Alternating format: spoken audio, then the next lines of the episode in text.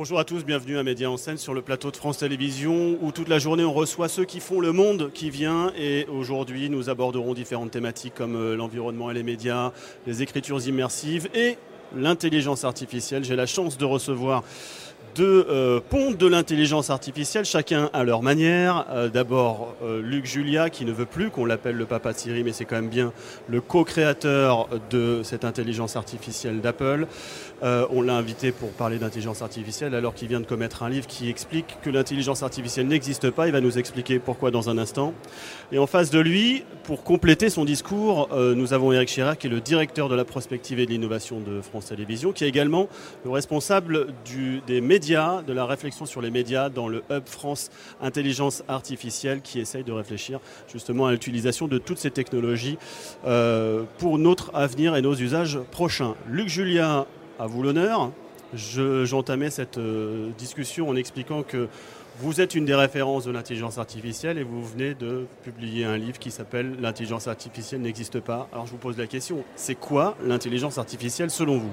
L'intelligence artificielle, c'est pas ce dont on parle depuis 7 ans maintenant à peu près. Depuis 7-8 ans, on nous rebat les oreilles avec un truc qui n'est pas l'intelligence artificielle.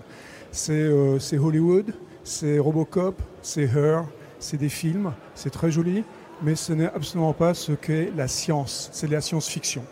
Euh, donc euh, mon livre, c'était juste pour remettre les pendules à l'heure, pour expliquer ce que c'est. c'est quelque chose de très intéressant. On peut faire plein, plein, plein de choses avec l'IA.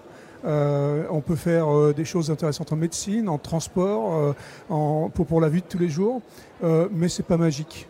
c'est de la science.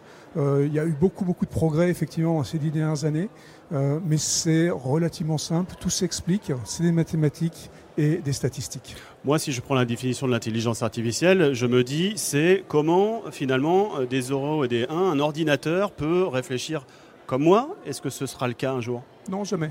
Absolument jamais. Donc ce qu'on appelle l'intelligence artificielle générale, euh, celle-là n'existera jamais. C'est-à-dire que c'est comme nous, si on croit qu'on va avoir quelque chose qui va être aussi fort que nous, jamais. C'est-à-dire que justement, c'est un des problèmes, c'est qu'on a appelé ça l'intelligence artificielle alors que ça n'a strictement rien à voir avec de l'intelligence. En fait, le problème, il date de 1956 quand on a appelé ça l'intelligence artificielle. Mais ça n'a rien à voir avec notre cerveau, ça n'a rien à voir avec nous. On restera les plus forts, c'est nous qui décidons, c'est nous qui les programmons, ces intelligences artificielles, c'est nous qui les, euh, qui les contrôlons. Euh, maintenant, on peut faire n'importe quoi avec. Comme tous les outils, on peut très bien euh, les, euh, les, utiliser à mauvais escient. Donc c'est notre décision. Mais alors du coup, ça sert à quoi? Parce que vous nous décevez un petit peu là. On se dit, est-ce qu'un jour on va pouvoir discuter avec un robot, avoir une conversation? Est-ce qu'il va pouvoir nous apporter des éléments d'imagination, de création, etc. Est-ce qu'il va être concrètement un de nos compagnons un jour? Sans nous dépasser, forcément, peut-être un égal déjà. Ça servirait à quoi Je ne sais pas, mais si c'est pour, euh, par exemple, avoir des compagnons dans des maladies comme Alzheimer, des choses comme ça, oui, il va y avoir des choses simples qui vont, être, qui vont permettre d'avoir des dialogues. Il y a déjà aujourd'hui, Siri est un embryon de ça, d'accord? Donc il y a déjà des possibilités d'avoir des dialogues. Euh, maintenant, pourquoi avoir ça? Euh, Moi, je préfère parler à des vrais gens, hein, c'est quand même plus agréable. mais sinon, il ne faut pas être déçu. C'est des outils extrêmement puissants et, et extraordinaires. le fait qu'on va avoir des voitures pseudo-autonomes euh, dans les années qui viennent, ça va éliminer 80% euh, des accidents. C'est très très bien. Le fait d'avoir euh, des machines qui sont capables de reconnaître des cancers dans des images médicales, ça va être très très bien. Donc c'est des assistants, c'est des outils. Et depuis la nuit des temps, on crée des outils. Celui-là, il a été créé depuis une cinquantaine d'années, vraiment depuis une dizaine d'années. Il est très très très puissant, mais nous le contrôlons.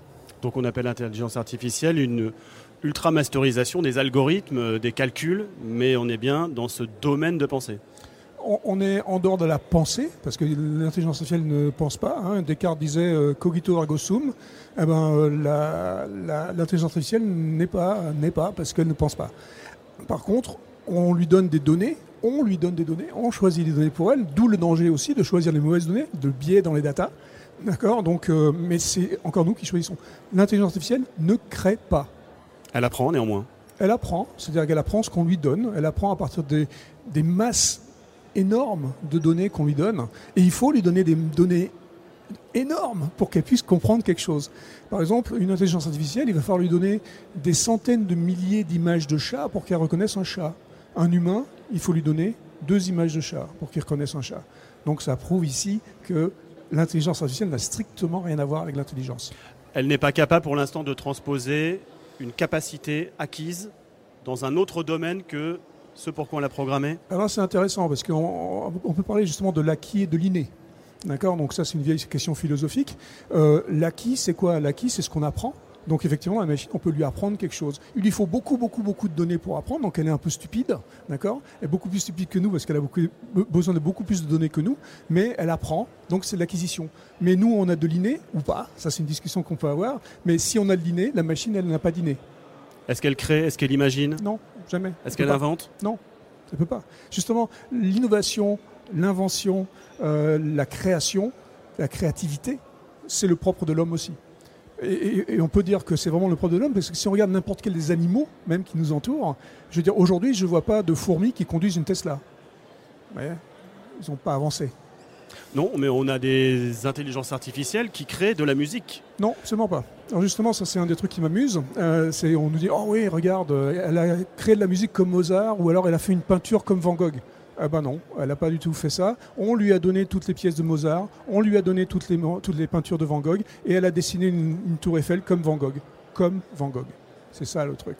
Comme, Kasparov, Deep Blue joue aux échecs. Exactement. Et Deep Blue, en fait, euh, joue aux échecs parce qu'il suit les règles. Deep Blue avait tous les coups des échecs, 10 puissance 49 coups.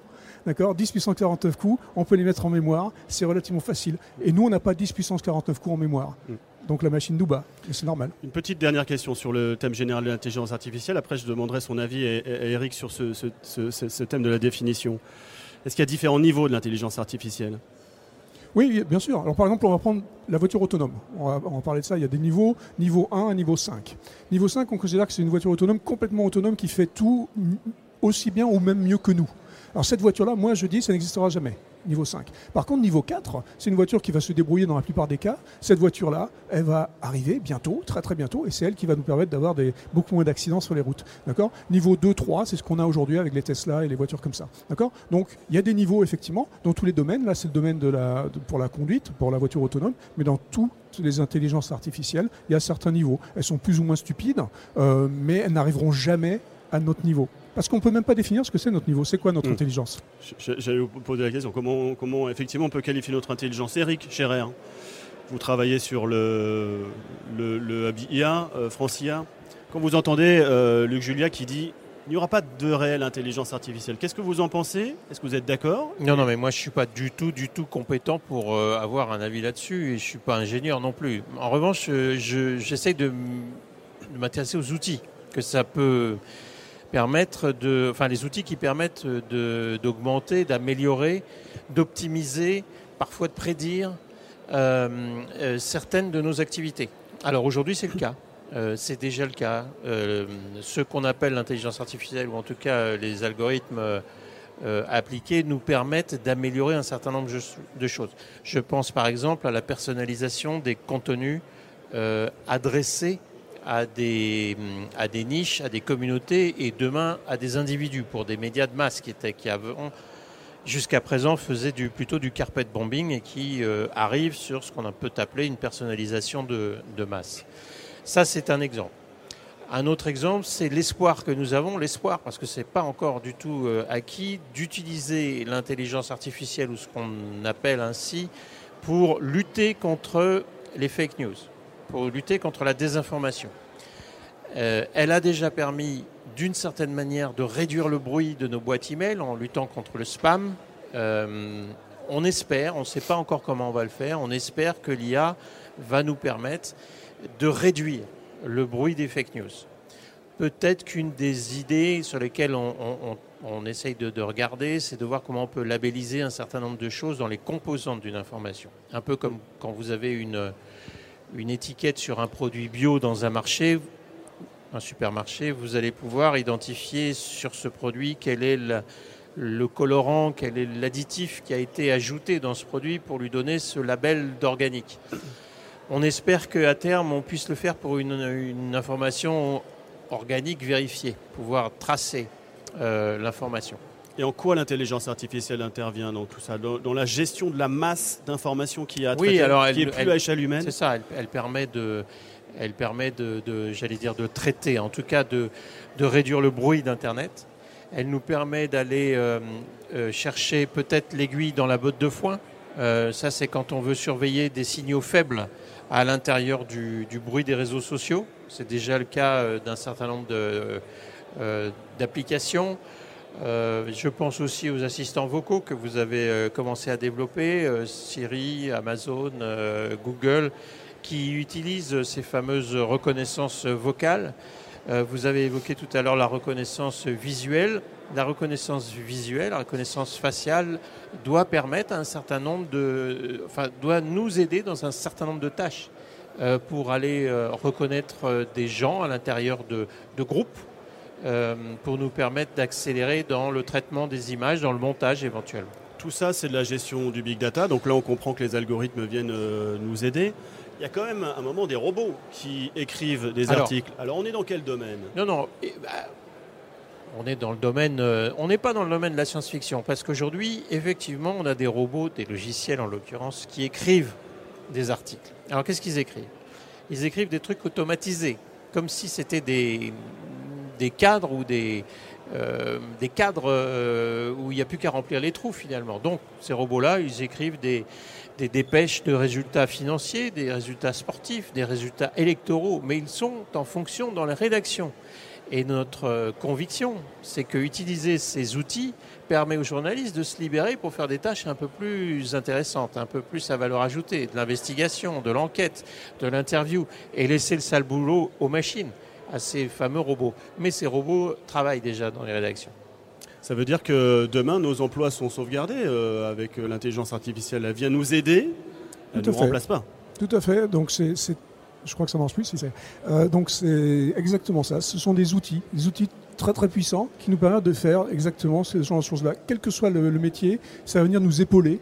C'est le petit criquet sur notre épaule qui vient euh, nous, nous aider à faire les choses. Et à la fin, avoir, faire en sorte que notre travail ultime soit beaucoup plus intéressant. On a plein plein d'exemples déjà depuis en fait des, dizaines et des dizaines d'années, d'accord, qui, ont montré ça. Donc ça, ça va arriver. Je veux juste revenir sur le sur le fake. Euh, le, problème aussi de ces outils, c'est qu'il va créer le deepfake aussi. D'accord Donc un des problèmes de l'intelligence artificielle, c'est qu'on peut s'en servir pour créer, avoir Obama qui va parler comme euh, Trump. D'accord Donc, euh, si, on fait, si on a une autre intelligence artificielle qui fait de la reconnaissance faciale, par exemple, là-dessus, elle va être un peu troublée. Donc, ça va être compliqué. C'est une course, de toute façon, comme toutes les technologies après. Il y a les méchants et les gentils. Et ben, il y aura une course qui va, qui va avoir lieu. Et voilà, ça va être normal. Mais on est en contrôle. Alors, vous, vous faites partie de cette course parce que vous êtes un spécialiste technicien, pas que, mais aussi technicien de l'intelligence artificielle.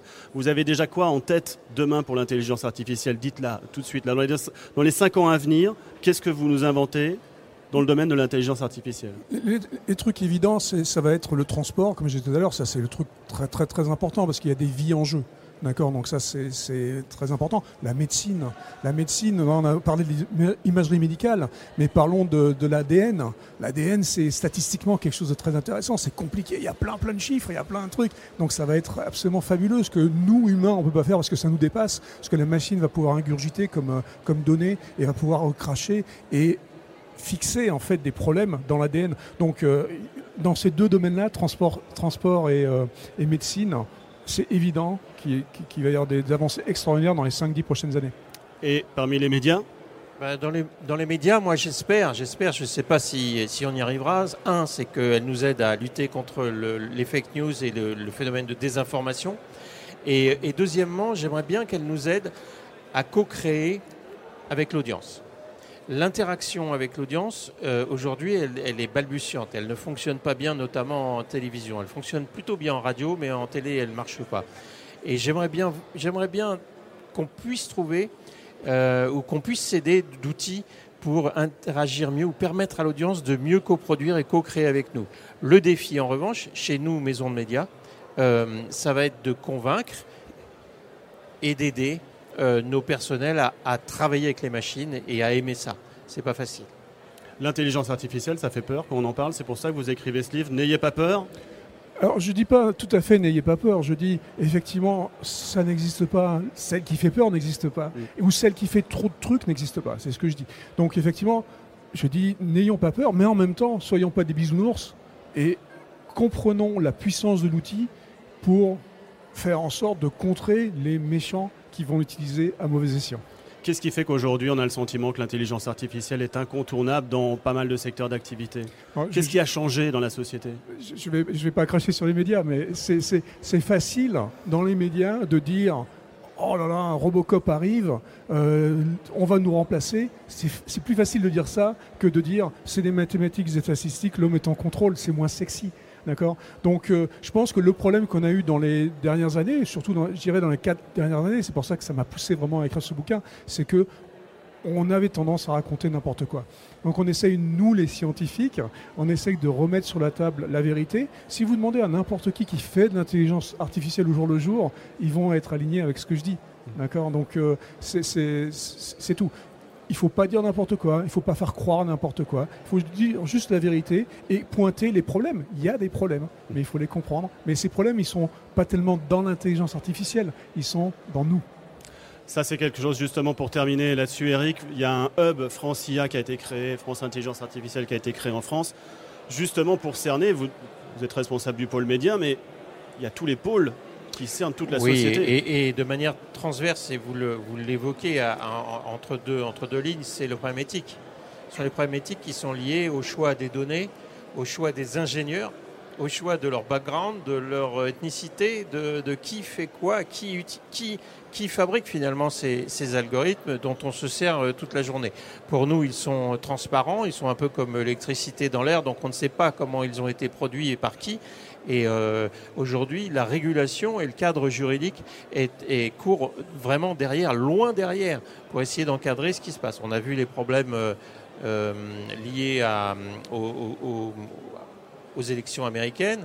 On voit encore aujourd'hui euh, des risques euh, liés à, l'apparition euh, de, technologies qui peuvent produire de la fausse information ou de la désinformation. Et oui, les, les, défis sont devant nous là. Tout à fait. La régulation, c'est un problème, c'est quelque chose de très important. La régulation a valeur éducative. D'accord Mais ce qu'il y a, c'est que la régulation a 10 ans de retard sur la technologie. D'accord On a vu ça avec RGPD, par exemple, qui est arrivé en 2018 en, Europe. Euh, les premiers problèmes de privacy, de, de je sais pas comment dire en français, mais euh, sont arrivés vraiment euh, dans les années 2000. D'accord Donc il a fallu presque 20 ans pour, pour pouvoir réaliser. Mais en même temps, la valeur éducative de la, de la régulation est très très très importante parce que les gens, quand il va y avoir une règle, quand il va y avoir une loi, ils vont dire Ah ben c'est pas bien, il y a quelque chose, il faut faire attention. Juste une dernière question. Vous venez de loin pour euh, nous voir là. Je voulais savoir, vous, vous rêvez de quoi pour l'intelligence artificielle de demain?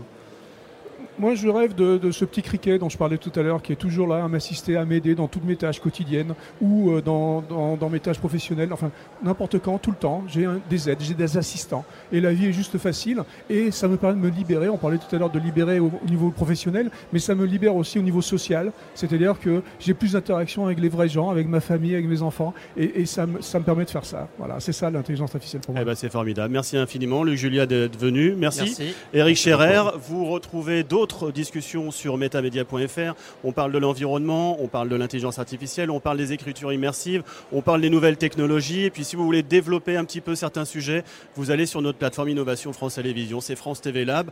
Et tout à l'heure, d'autres euh, mises en ligne euh, de discussions ici à la maison de Radio France, sur le plateau de France Télévisions et le festival Média en scène. À tout à l'heure.